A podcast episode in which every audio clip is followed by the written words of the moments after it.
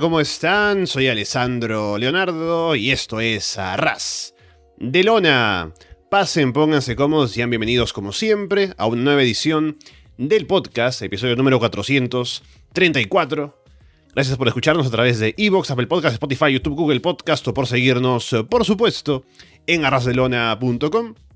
Nos toca hablar ahora acerca de un show, un Premium Live Event de WWE que es Fastlane, que es un show que se ha sentido como con no demasiado interés detrás, no con mucho hype.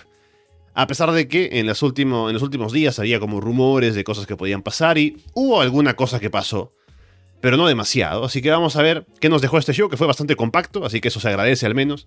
Y en general cómo está el tema de WWE y el interés que puede generar ahora en esta nueva etapa, que sigue en esta etapa, o para no redundar, en esta fase inicial, ¿no? De haber sido eh, comprado por Endeavor y TKO y todo lo que pasa. Así que vamos a hablar de eso en detalle sobre este show en particular. Y para eso tengo por aquí conmigo a Andrés Bahamonde. Andrés, ¿qué tal? ¿Qué tal Alessandro? ¿Qué tal a toda la gente que nos está escuchando? Mira que hemos o sea, yo hace tiempo que no, no estoy viendo bien roster, sí hice el ejercicio de ver en qué están las cosas y, todo, ¿no? Pero es la primera vez que me he aburrido con un show en mucho tiempo, eh, tengo que ser sincero. Em, porque habíamos grabado cosas como, no sé, Backlash o cuando fue, grabamos algo de Arabia, cuando volvimos con Double or Nothing y, cubrimos otro pay-per-view más y, y, lo había disfrutado.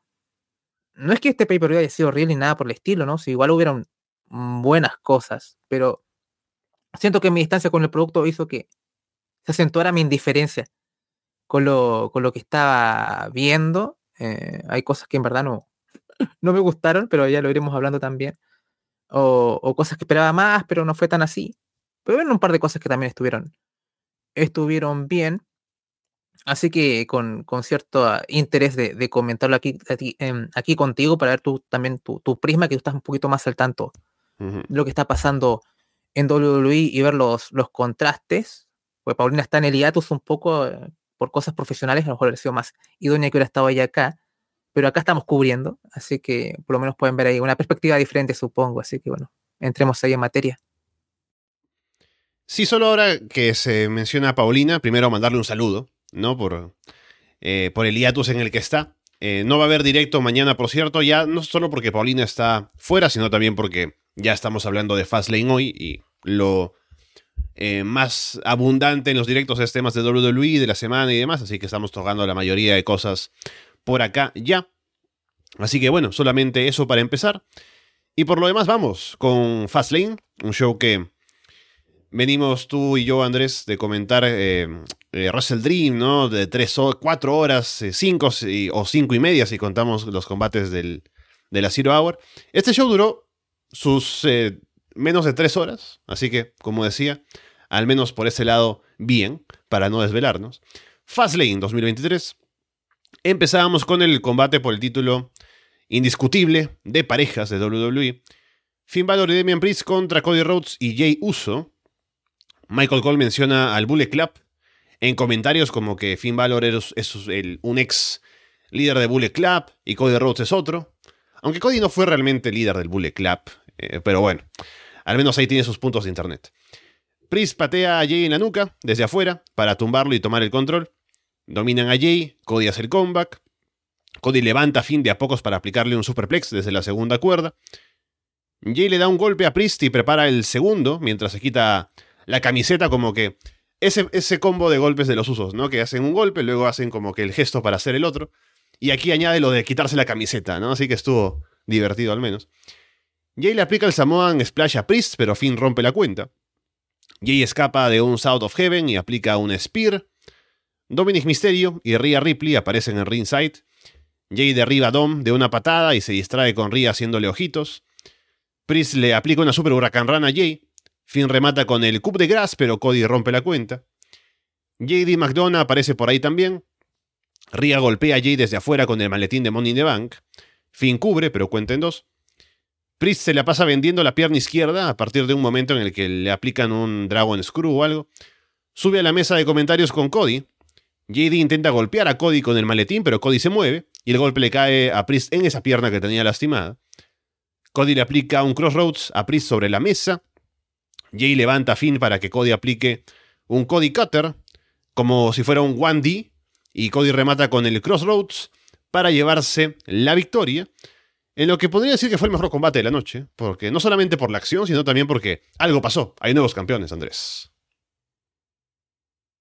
Sí, podríamos estar de acuerdo con, con ello. El main event igual lo, lo disfruté. Pero Sí, sí. sí, es- sí, este fue como el lo que tiene cierta importancia narrativa en cierta forma, ¿no? O sea, eh, y en retrospectiva no entiendo por qué se cerró, quizá, pero bueno, eso ya es otra cosa. Em, fíjate que es interesante ahora en, esto que hemos estado en, esta era, comillas, de WWE como Triple H, que siempre se nos criticó la falta de baby faces y ahora estamos bastante mejor en ese aspecto, ¿no? O sea, tienes a Knight, tienes a Uso, tienes a, a Jey Uso, perdón, a, Cody, y podrías decir que Sammy Owens también. Em, y no deja de ser divertido que eh, se supone que a Jay lo separaste de Jimmy, lo pones en Raw, y lo primero que hacen es darle un, un campeonato tag. Se supone que iba a terminar su historia, pero el primer título que gana desde que vuelve a WWE es el título tag. Y es un poco triste que se use el campeonato tag como accesorio para historias ajenas a la división por equipos, ¿no? Desde el punto de vista del booking me parece un poco triste. Quitando eso, totalmente aparte, creo que el combate estuvo bastante, bastante bueno, eh, sobre todo por la parte de lo que es Judgment Day y todo esto de... Siguen con esto de JD, porque al final JD causa un poco la... eh, el punto bisagra, ¿no? Con, eh, en el combate. Eh, la gente está bastante metida. em, creo que a mí me gusta la, la dinámica de, de, de, de- y Valor como, como equipo. Y a pesar de que estas son las primeras, no sé si la primera vez que hacen tag, porque no estoy viendo los, los semanales de, del main roster, tanto Cody como, como Jay. A lo mejor ya hicieron tag ahí anteriormente para que hayamos llegado a este, a este combate en sí. Em, parece que no, me imagínate, poco- ¿cómo- ¿por? Ya me está haciendo enojar. ¿Cómo consigue un equipo que, que nunca fue equipo una oportunidad contra los campeones? Mira, Dios, bueno. Oh, Dios mío, qué terrible. Gracias, Chon, por existir, ¿no? Porque No Mercy fue mil veces mejor que esto. Eh, pero el combate fue bastante entretenido, fue de lo mejor. Eh, cu- curiosamente, Cody y Jay se las arreglaron para tener una especie de finisher en equipo, que es ahora más hilarante, ahora que, que me está diciendo que es la primera vez que hacen equipo. Em, así que bueno, creo que, que funcionó, funcionó bastante bien. Por lo menos está esta historia de Jay Uso que está siendo muy rechazado por sus pares por las acciones que cometió como miembro de The Bloodline. Em, sé que Sammy y Owens van por los ganadores de este, de este combate, así que imagino que ahí va, va a haber tensión. A lo mejor quizás es una vía para el turno de Kevin Owens, quizás, eh, que siento que es como lo que sería más natural. Eh, me da pena porque a mí me gusta mucho. O sea, es después genial por, en cualquier rol, ¿no? Pero quizás Owens de Hill tal vez sea lo que necesita la marca roja. Eh, pero me, me- me intriga para dónde va a ir Cody, Cody y, y Jay con, con los, con los tags, ¿no? O sea, como que no tiene mucho sentido un turn de Jay que se entretenga Cody con eso, o, qué sé yo. Eh, estoy con, con la incertidumbre, eh, pero creo que, que el combate estuvo bien. Pero pensándolo, viéndolo desde lejos, es como, como no tiene sentido cómo llegamos a esto, entonces. eh, pero, pero bueno, habla de lo mal que está la edición TAC, imagino. Sí, bueno, al menos creo que en todo lo que rodea el combate, en la historia, creo que funciona bastante bien. Eh, con lo de Judgment Day, que es un equipo bastante fuerte. con lo que ya mencionabas de Jey Uso, que ahora como que no lo aceptan por su pasado, básicamente en Raw. Y cuando Josh Day lo reta a tener un combate con ellos, Cody es el único que lo respalda, ¿no? Porque es el que en cierta manera lo trajo. Entonces es el que dice, ya, yo voy a estar ahí para poner la cara por Jay y hacemos equipo, ¿no? Y vamos por el título. Eh, como que se salió de la nada, pero tuvo algún tipo de, de, sentido que se diera así por la rivalidad que hay con Josh Day por partes individuales y que terminó en, ellos haciendo equipo para este show. Em, al menos siempre Kevin Owens es el que está a cargo de, proteger el, el, sentido del kayfabe, ¿no? Siempre está ahí como diciendo, bueno, ya, ¿por qué tienen que retar ahora Cody y Jay si somos nosotros quienes deberíamos ir por el título, ¿no? ¿Qué, ¿Qué, mérito han hecho? Entonces ya están ahí diciendo que van a ir ellos por los ganadores. Y un combate en el que esté Kevin Owens, Sami Zayn contra Cody Rhodes y Jay Uso, con el tema de Jay y la relación que tiene él con Sami, y por otro lado, el conflicto que tiene con, Owens y la desconfianza. Ahí hay drama, ¿no? Que es lo que le encanta a WWE para sacar provecho de las historias en un combate. Entonces me parece que va a funcionar bien una vez que se enfrenten, así que es una buena idea tenerlos como campeones ahora.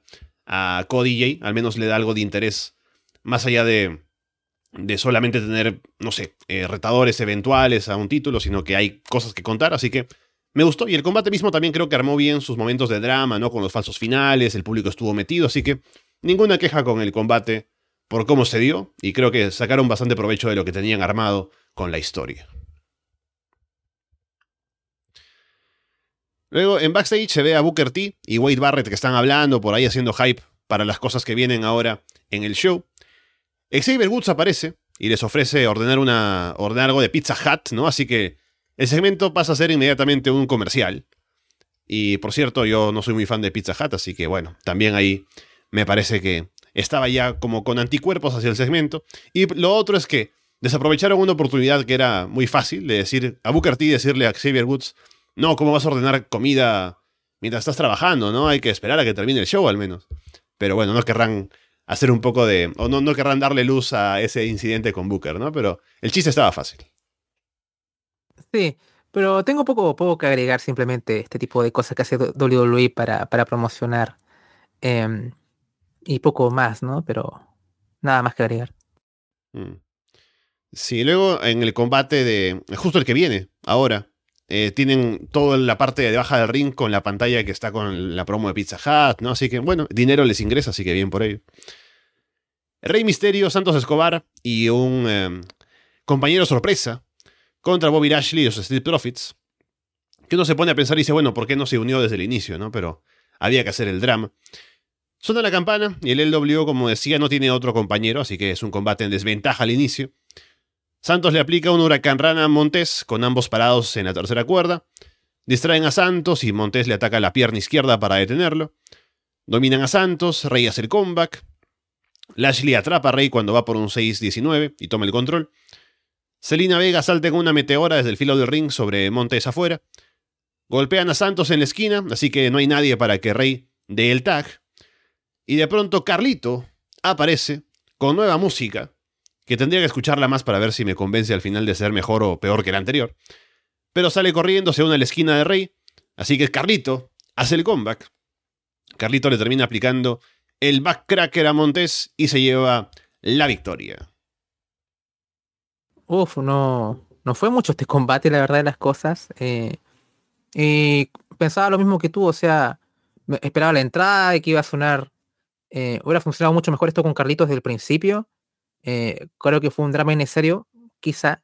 Eh, igual también viene alguien de que no, que no ve los shows, a lo mejor quizá, tal vez en la historia, oh, bueno, eh, pero pareciera que no es así, por lo que, entonces creo que, creo que la gente hubiera tenido mucho más, o por lo menos yo como espectador, oh, mira, Carlito, vamos a ver cómo, cómo luce, y al final lo que hizo fue, fue llegó para el pop, hizo dos, tres movimientos, y se fue, ¿no? O sea, como que tampoco es que vimos, oh, Carlito hacer algo hizo tres movimientos. Entonces, y más encima ganaron. Em, yo decía, ah, bueno, se supone que, que Lashley está un poquito ahí en conflicto con los Street Profits, ¿no? Entonces, como que esto va a crear más tensión y entiendo que la derrota es necesaria para, para continuar esta historia, pero no. Pero me gusta la idea de, Lashley con los Street Profits. Y me sorprendería que desistieran de la idea y, rompieran todo esto, ¿no? Imagino que agregarán otro miembro que, o algo así, o Lashley buscará alguna medida para ir para, para parcharlo, pero, pero me gusta la idea de, este cambio de aire de los Street Profits hacia, hacia otra dirección y no tocar la misma tecla eh, siempre. Em, así que eso fue mucho, mucho vender. Me gustó lo de Celina como un poco interviniendo también para darle un poquito de, de equilibrio moral, aunque sea. Así que creo que entró con la chancla también, incluso, ¿no? Hay que, no sé si eso lo hace siempre o, qué, pero me, llamó la atención. Em, pero la verdad no fue un combate que haya dado demasiado y al final creo que creó una adversidad un poco artificial, eh, siendo que creo que hubiera funcionado mucho más con Carlitos desde un comienzo. Creo que la gente estaba aún más arriba. Creo que tenemos un buen público, sí, en todo caso. ¿eh? Creo que un público que reaccionó, reaccionó bastante bien a todo, pero creo que el combate habría funcionado 10 veces más con Carlitos desde el principio, ¿no? Es un combate de tríos, a lo mejor sí. No sé, no, lo que hizo Carlitos, lo, poquito que hizo se vio bien, ¿no? Creo que hubiera quedado muy expuesto si hubiera estado a un nivel muy bajo. Entonces es, raro, una edición muy rara, ¿no? Así que, bueno, bien por Carlito que le llegó el buen, el, buen dinero sin hacer casi nada, así que, eh, ¿quién, ¿quién más que tú? Pero la verdad me dejó bastante indiferente y, con no muchas ganas de ver lo que sigue después. Eh, pero bueno, a lo mejor ahí con, más que nada por los lados de los Street Profits y, Lashley puede haber un poquito de jugo a ver qué, qué pasa, pero me decepcionaría si, si se rompiese todo eso que estaban tratando de armar. Sí, el combate no dejó mucho en el ring, como ya decías. Así que lo que es lo importante es lo de Carlito apareciendo. Que mm, al menos me gusta el hecho de que, a diferencia de lo que pasó, y esto lo decía también en un directo con Paulina, lo que pasó con David Hart Smith, o Harry Smith, perdón, estaba pensando en su nombre de cuando era la Hard Dynasty, de Harry Smith, de Dave Boy Smith Jr., si quieren, que estuvo contratado con WWE por un tiempo y nunca lo usaron en televisión, por algún motivo ahí como que nunca se decidieron a ponerle a hacer algo en pantalla y luego se fue despedido o no le renovaron contrato o lo que sea y nunca apareció, a pesar de que es un tipo muy talentoso. Así que Carlito, sea o no de pronto alguien que eh, algún fan, en la opinión personal, le guste o no le guste ver, al menos es un tipo que puede hacer alguna cosa interesante, que el público conoce, que puede generar reacciones, que puede aportar algo. Así que ya lo tienen bajo contrato, entonces aprovechen al menos tenerlo ahí para algo que pueda hacer. Y esta aparición, eh, me imagino que será el punto de partida para que sea parte del LWO o que esté más presente en los shows o algo. Eh, sin embargo, se sintió, o sea, si no supiera yo que está bajo contrato, diría, ah, lo trajeron un día y, se acabó, ¿no? Como fue en Backlash en Puerto Rico, porque salió solamente a hacer sus movimientos al final y poco más. Así que habría sido mucho más interesante, como dices, que esté desde el inicio, que se le vea integrado al LWO, eh, no sé, que se le vea como que más parte del show. Así que hasta tengo dudas de si van a seguir utilizándolo. No deberían, pero no sé, ahora con la forma en la que lo presentaron, no sé si habrá compromiso en querer ponerlo a hacer más cosas con el LWO y tenerlo ahí metido en los shows semana a semana.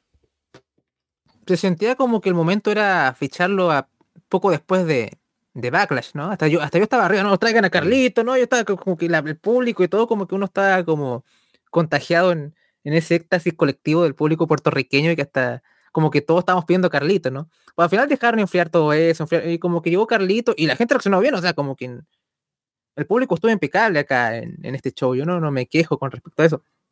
Pero yo como que viendo el show así desde mi casa es como, bueno, Carlito ya será con un tema genérico, al menos a, primera oída. No me llamó la atención, no era su tema clásico. Entonces, eh, y, esto importa bastante, yo creo, Alessandro, ¿no? O sea, tampoco es de Final Countdown que tiene que pagar millonadas por esto, asumo. Eh, entonces, imagínate Cody Rhodes hubiera entrado, no, no se hubiera podido usar Kingdom. ¿Te imaginas, no? O sea, mira la gente, mira, que qué bueno que, que Cody se mantiene over post eh, Roman, ¿no? Pero a veces tú te pones a pensar, estaría tan así si no fuese por el tema también, ¿no? O sea, como que, o tú dirás que Jericho está siempre over porque la gente canta ayudas eh, cada vez que entra. No diría que Chris Jericho sea el, el, baby face, el babyface o el heel más hot en AEW, por ejemplo, pero la gente canta ayudas porque es básicamente un rito. Y, la entrada de Cody también es como un rito. Entonces, pero podemos decir que Cody está ¿verdad? Esto no es una. Pero me podría pensar si no fuese el caso, ¿no? O sea, si tuviese un tema un poco genérico, o, o volviese con Smoke and Mirrors, por ejemplo, qué sé yo.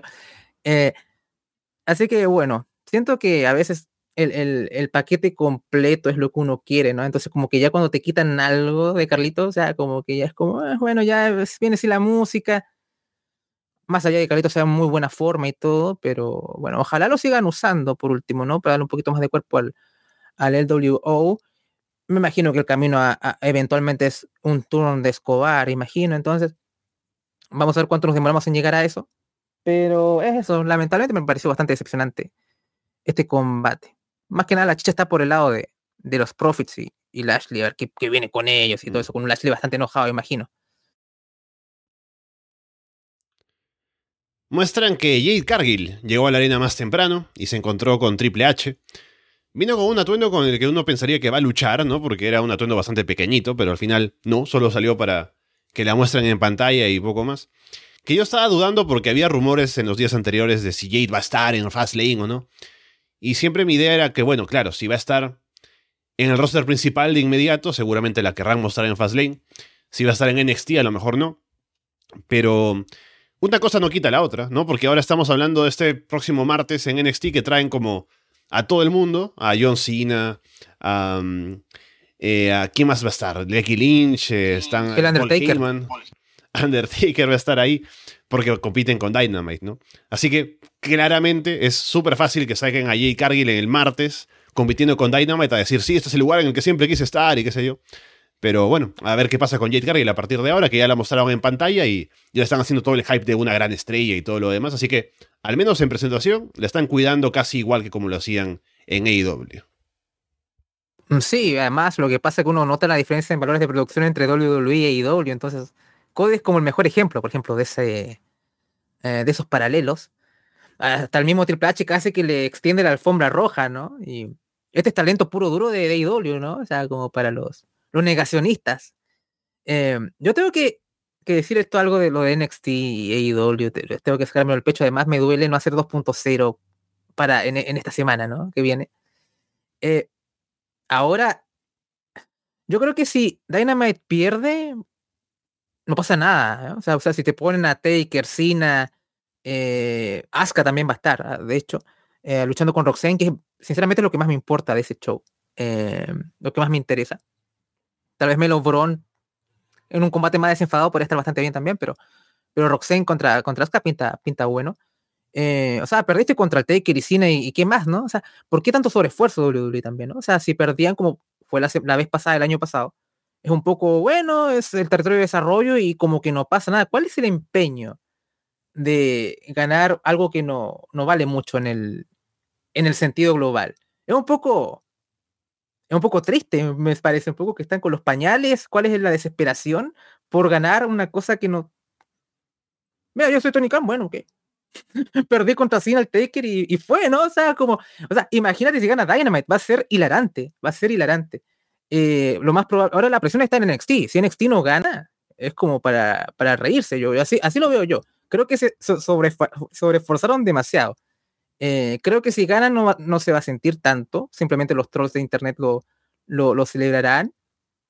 Entonces, eh, es, es, bastante gracioso.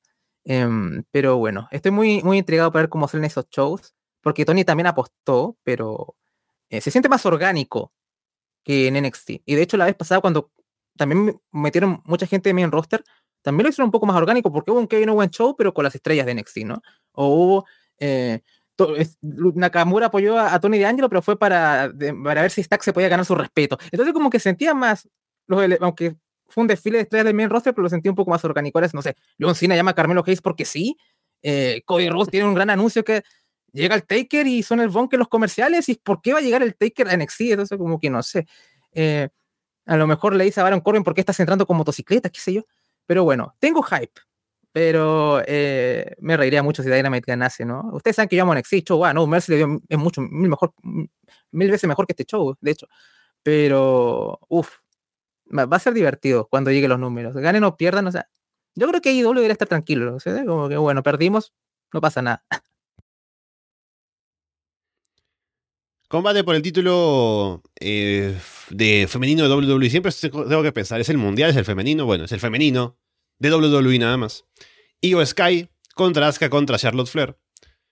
Asuka de inmediato le escupe mist en la cara a Charlotte. Charlotte tiene que salir de un rato del ring para intentar limpiarse los ojos. Io y Asuka pelean entre ellas por un rato hasta que vuelve Charlotte. Asuka lanza a Io en un German suplex desde la esquina. Io salta en una side moonsault desde, o sobre Asuka afuera, pero casi ni la toca. Charlotte sí salta en un moonsault tornillo sobre ellas afuera. Charlotte está parada en la segunda cuerda y levanta a Io sobre sus hombros. Asuka viene por abajo y las lanza en powerbomb. Charlotte tiene a Asuka en una figure 4, Io le aplica una meteora a Charlotte ahí para romper. Io y Asuka tienen a Charlotte en llaves al mismo tiempo. Charlotte levanta a Io y Asuka la recibe como en un code breaker. Charlotte le aplica un spear a Asuka, pero cuenta en dos. Bailey aparece para animar a Io, para ayudar y devolverla al ring. Io le dice que no intervenga, ¿no? que no quiere saber nada con ella. Charlotte le aplica a Asuka la figure 8. Bailey distrae al referee desde afuera para que no vea cuando Asuka se rinde. Io le salta encima en un moonsault en esa posición y cura a Charlotte para llevarse la victoria. Oh, el combate estuvo bien, pero me decepcionó, esperaba más. Era el combate que más quería ver de este, de este show. Eh, de hecho, a lo mejor hay un cambio titular, quizá que Casca llegue como campeona contra Roxy NXT o, o, qué sé yo. También pieza variable. Además está este, este, este show con, con esta firma de contrato con Avima, ¿no? Que ahora los shows de WWE van a estar a mayor alcance en Japón y también por eso había un poco de morbo con el Nakamura Rollins también, ¿no? Había una, una, una movida media Jinder Mahal y qué sé yo. Em, pero bueno, además también estaba lo de Bailey, que en, el pre-show, que creo que también lo mostraron, como que Chirai dijo, o sea, Sky, perdón, le dice a Bailey, ¿sabes qué? Yo tengo mi propio plan, yo me, la, me las arreglo por mí misma y dije, ah, a lo mejor el turno pasa acá y...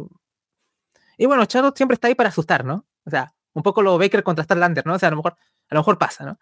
Em, pero fueron cosas un poco no muy pulidas, varios, un par de moonsaults que al final no conectaron bien, tanto de Chirai como de, de Charlotte, también hubo un, un code breaker desde la tercera cuerda que tampoco se vio muy bien de parte de Asuka, entonces como que hubo un poquito de menudencias que, que me mosquearon un, un poquito, pero creo que al final eh, el combate salió, salió adelante, imagino que me gustó también que Flair se llevase el pin, eh, así que a lo mejor tal vez tenemos otro, otro combate con entre Asuka y, y, Sky. Todavía no, no me, acostumbro al, cambio de apellido, aunque llevamos más de un año con eso.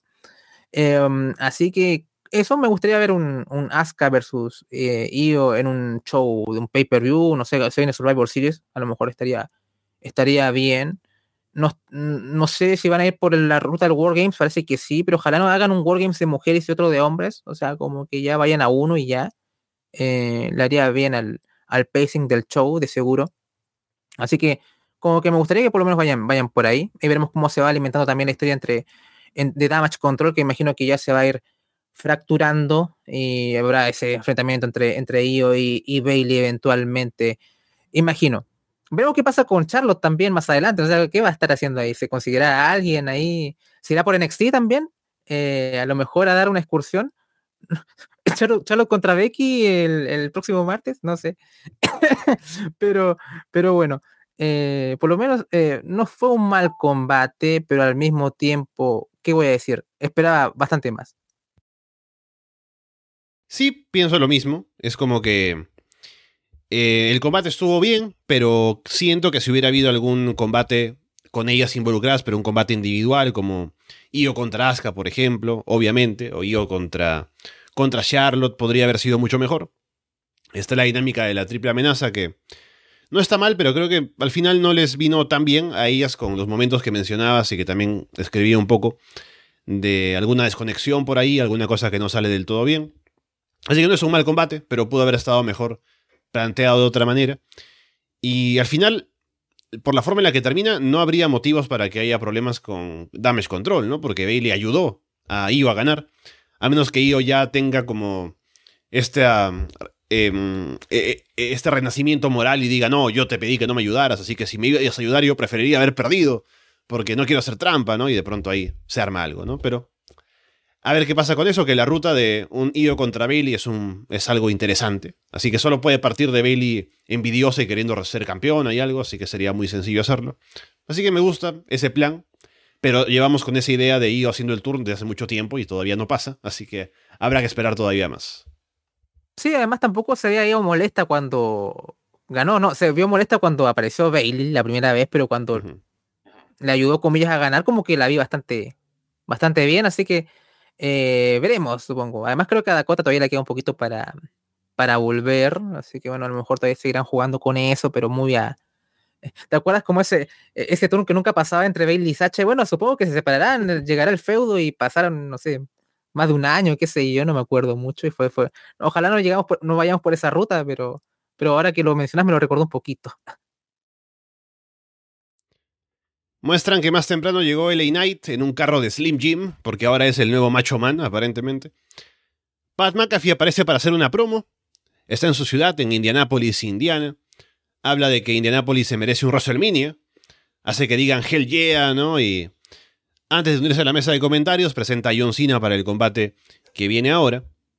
Ya salió John Cena en el show en, en Londres a decir que WrestleMania en Inglaterra, ¿no? Y ahora WrestleMania en Indianápolis, así que a ver qué pasa con ese calendario de WrestleMania. El combate es John Cena y LA Knight contra Jimmy Uso y solo Sikoa. Hay cánticos para LA Knight y John Cena al inicio del combate. Solo no le da la mano a su hermano cuando van a empezar, como que ya están por irse a la esquina, ¿no? Y deja colgado a Jimmy que le ofrece la mano. Paul Heyman está con el cabello blanco, eh, a puras canas de preocupación, aparentemente. Cena pide a Solo. Solo saca ventaja cuando se enfrentan y toman el control sobre Cena. Dominan a Cena por buen rato. Jimmy se burla de él y Cena se saca un eh, attitude adjustment de la nada. Igual lo detienen, otra vez, así que continúa el hit. LA Knight por fin hace el comeback. Cada uno entra a hacer algún ataque y los cuatro terminan tirados en la lona. Knight salta a la tercera cuerda para aplicarle un superplex a Jimmy.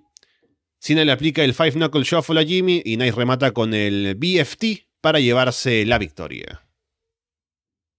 Mira, el combate funciona pero no me gustó para nada. O sea, yo entiendo, claro, mucho del combate Cena recibiendo y esperando el comeback, y cuando llega el comeback es genial, ¿no? O sea, como que la gente está prendida arriba.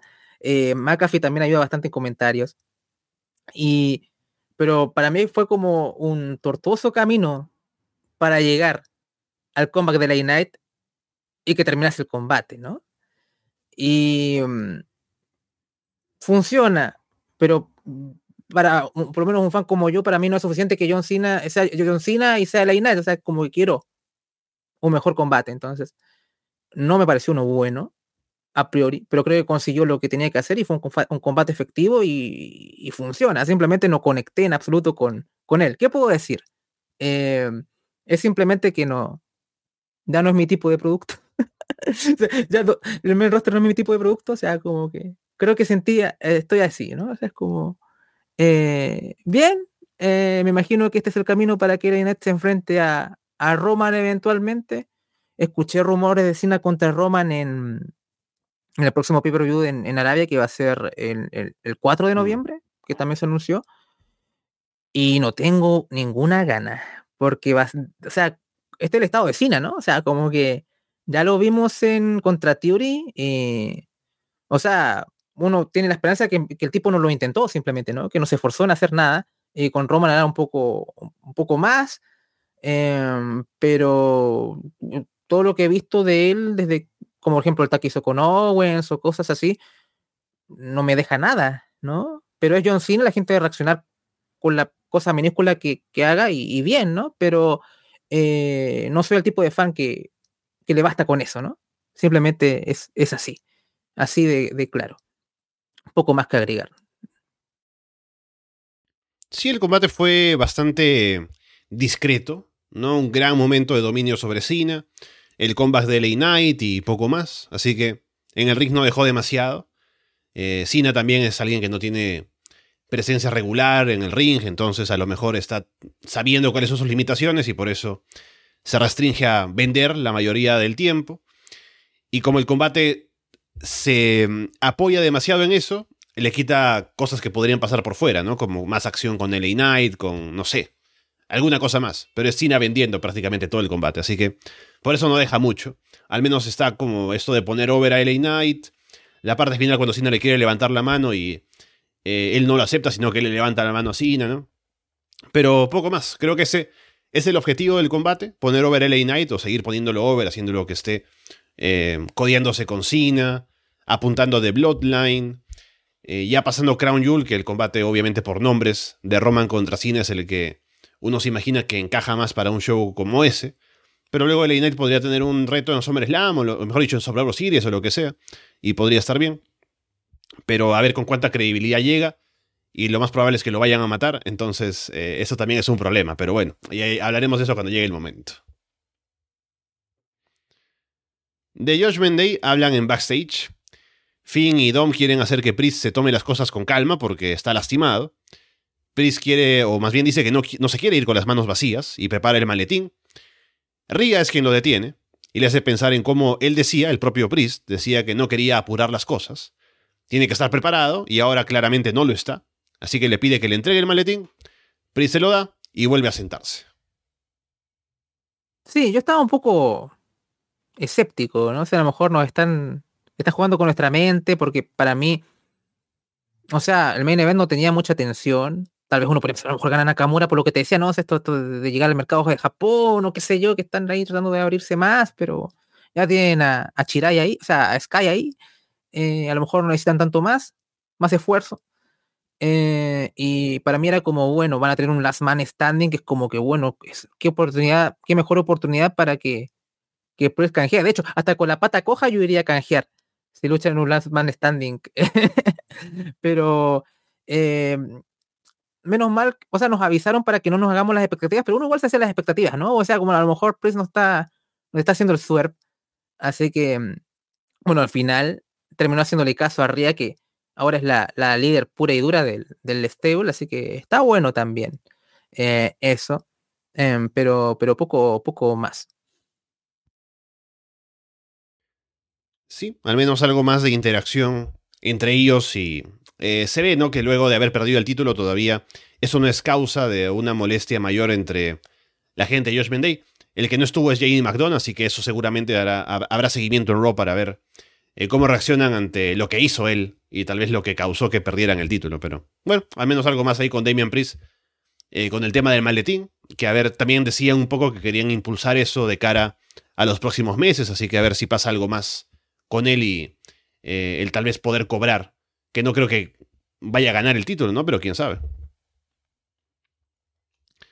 El main event es por el título mundial peso pesado de WWE. Last Man Standing, Seth Rollins contra Shinsuke Nakamura. Nakamura se concentra en atacar la espalda lastimada de Rollins. No pasan ni dos minutos de combate y el público ya está pidiendo mesas. Nakamura en un momento se arma con unos nunchakus para golpear a Rollins y luego ahorcarlo también. Rollins golpea a Nakamura con un palo de kendo, con un tacho de basura. Nakamura intenta un quinchazo hacia una mesa en la esquina. Rollins esquiva y Nakamura se golpea solo con la mesa. Rollins le mata con un curve stomp, pero Nakamura se levanta desde el 10. Se van a pelear a un lado de la tribuna. Nakamura le da un golpe bajo a Rollins y lo hace caer desde las gradas hacia abajo, sobre un lugar que parece bastante acolchado, ¿no? Así que no se ve como una caída tan fuerte, pero bueno, ahí está. Y Rollins se levanta en 9. Rollins le había quitado la protección a una parte del piso afuera.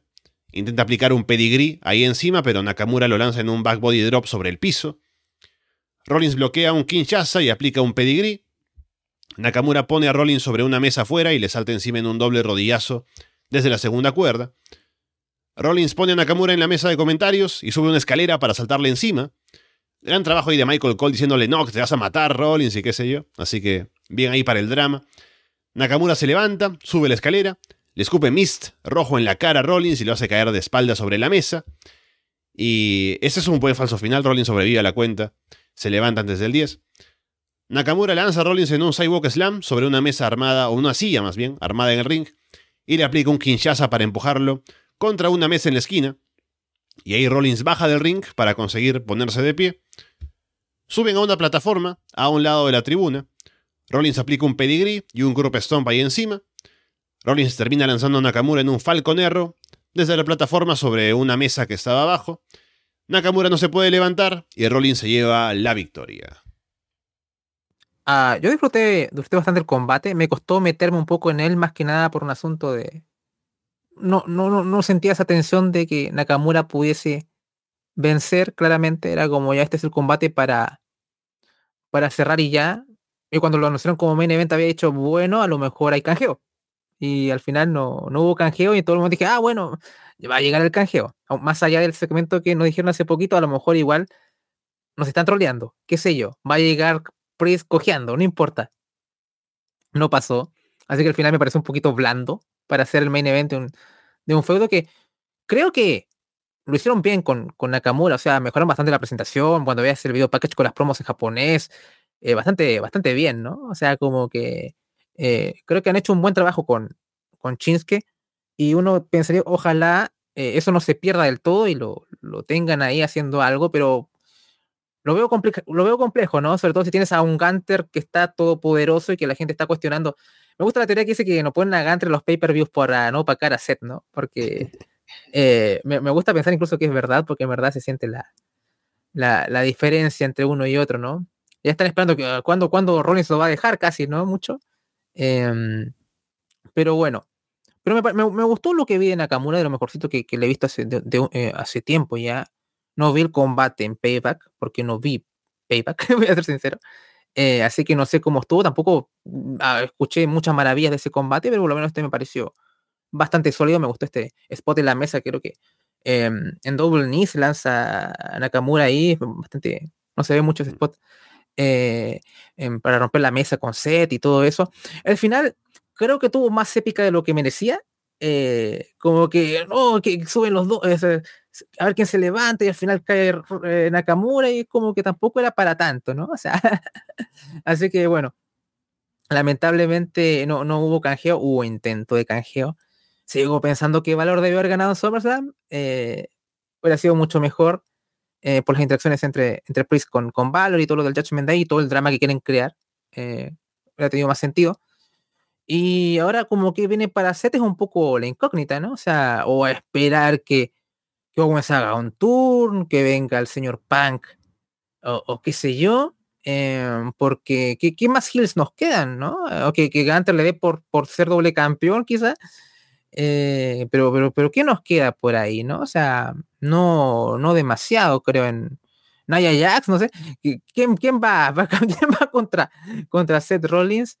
Em, se, me va un poco con lo que vamos con la marca, con la marca roja. Em, pero bueno, qué sé yo. A Roma le va a dar por conquistar otra vez Monday Night Raw. No, no sé qué, puede eh, seguir en el camino del señor Rollins. Creo que lo de Cody supone que la historia la tiene que cerrar con Roman. Con, con Seth se sentiría un poco barato, al menos en mi opinión. Si es que quieren ir por esa vía em, por la WrestleMania o antes. Así que bueno, eh, me pareció un muy buen combate, pero claro, siento que le falta un poco ese punch para cerrar un pay-per-view y todo, ¿no? Pero al final, Fastlane vivió a, la, fama que lo precede, ¿no? O sea, como que eh, estuvo ahí, ¿no? Es Fastlane, un pay-per-view que sirve para rellenar y poco, poco más. Sí, eh, lo sentí así también. En general, el show me parece que venía con poco hype, no dejó demasiado tampoco después, así que estuvo a la altura de las expectativas. Este combate me parece que estuvo muy bueno, también lo disfruté. Empezó, e, era un combate que iba a ser largo, y aparte por la estipulación, que no hay falsos finales con, con ping ni nada así. Em, es un combate que demanda un tiempo para trabajarlo, para llegar a los puntos de clímax, ¿no? Entonces al inicio puede sentirse un poco lento, pero va de a poco eh, creciendo en intensidad y va metiendo más al público, así que me parece que termina funcionando bastante bien. Solo como decías, aparte del drama al final, Creo que también es un spot que no termina de convencerme como el spot final, ¿no? Porque hemos visto cosas, me parecen en el combate más duras, como la caída de la escalera en la mesa de comentarios. Y cuando al final es un Falcon sobre una mesa al costado, ya, no es que sea algo suave, ¿no? Pero relativamente en comparación con lo demás es como que siento que no fue el momento de morir de Nakamura, tal vez ahí, ¿no? Pero bueno, fue el spot que se les ocurrió para terminar el combate, así que está bien. Pero sí, una buena defensa de Rollins. Nakamura queda reforzado a pesar de la derrota por la buena historia que ha hecho en estos últimos, en este último par de meses con Rollins. Así que a ver si no se pierde ahora en el roster luego de haber retado por el título. Y sí, la pregunta que haces es la, más clara, ¿no? Ahora, ¿quién va a ir por Rollins? Porque no parece que haya luchadores que estén como apuntando a él tan claramente. Drew McIntyre está haciendo un turn gira, así que a lo mejor él podría ser, pero más allá de eso, habrá que ver a quién más se puede armar dentro del roster de Raw. Pero bueno, eh, ya veremos a partir de el día lunes, a ver cuáles, cuáles serían los planes, apuntando a Crown Jewel, que sería el próximo show, y más adelante. También, eh, obviamente, el show más grande ahora es el del martes para ganarle a Dynamite, pero luego de eso hablaremos del camino a Crown Jewel. Así que bueno, ya estamos en el final de esta revisión de Fastlane, que también ha sido una revisión breve porque teníamos solamente cinco combates y no mucho más de qué hablar. Así que bueno, de vez en cuando viene bien tener una noche de pay-per-view que no nos demanda quedarnos tanto tiempo viéndolo y hablándolo después. Así que bueno, Andrés, estaremos eh, hablando. Vamos a ver si mañana o lunes o cuando se pueda. Debería ser entre mañana o lunes. De Florida Vice, de los shows de Dynamite Collision post Wrestle Dream. Y siempre atentos a lo que pasa allí por el Patreon con Florida Vice, con Monday Night, con lo demás que ofrecemos además en abierto, que ha salido off topic y tenemos triple amenaza que también debería volver pronto. Así que estén atentos a todo eso. No hay eh, Florida 2.0 de momento, pero algo por ahí estaremos comentando seguramente de lo que pase el día martes en esa guerra por las noches. Igual, si alguien quiere comentar ese NXT, me dice y hago el esfuerzo. ¿Ya? Eh, porque tengo, tengo ganas, pero si no lo, diré en Florida Vice y ya, me descargaré. Eh, pero, pero estoy abierto si es que alguien se quiere, quiere sumar por ahí con eso. Pero bueno, mejor no esperanzarse. Em, con Florida Vice, eh, sí, se viene un, Florida Vice fuerte con respecto al, Dynamite, que, que, viene un poco también ahí a ir al tú a tú contra ese NXT, como he hecho anteriormente, sea un poco más, bastante más orgánico que lo que están planteando en WWE, que hasta el Taker va, a aparecer. Entonces, eh, hay un surf contra Danielson que me llama, me llama bastante.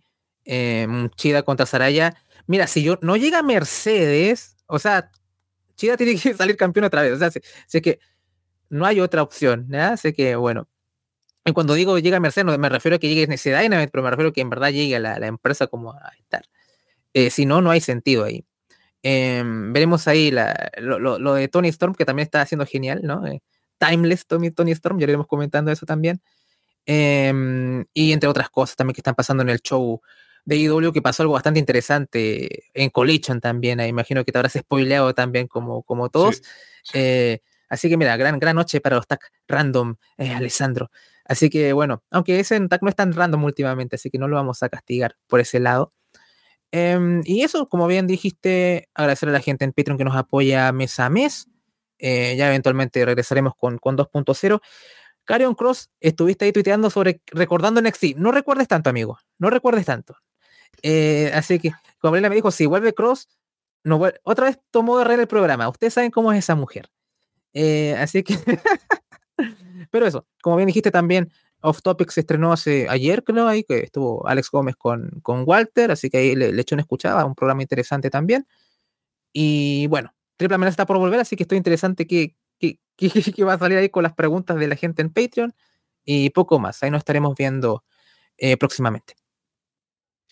Sí, recuerden que se me olvida decir a veces que el Patreon ahora tiene la opción de que uno puede ingresar por una semana gratis a todo el contenido y a partir de la siguiente ya se le cobra, así que uno puede suscribirse antes si no quiere pagar y solamente tener una prueba de cómo es el Patreon de Rasderón, así que recomendado que hagan eso también si aún están en dudas sobre apoyarnos o no por esa vía.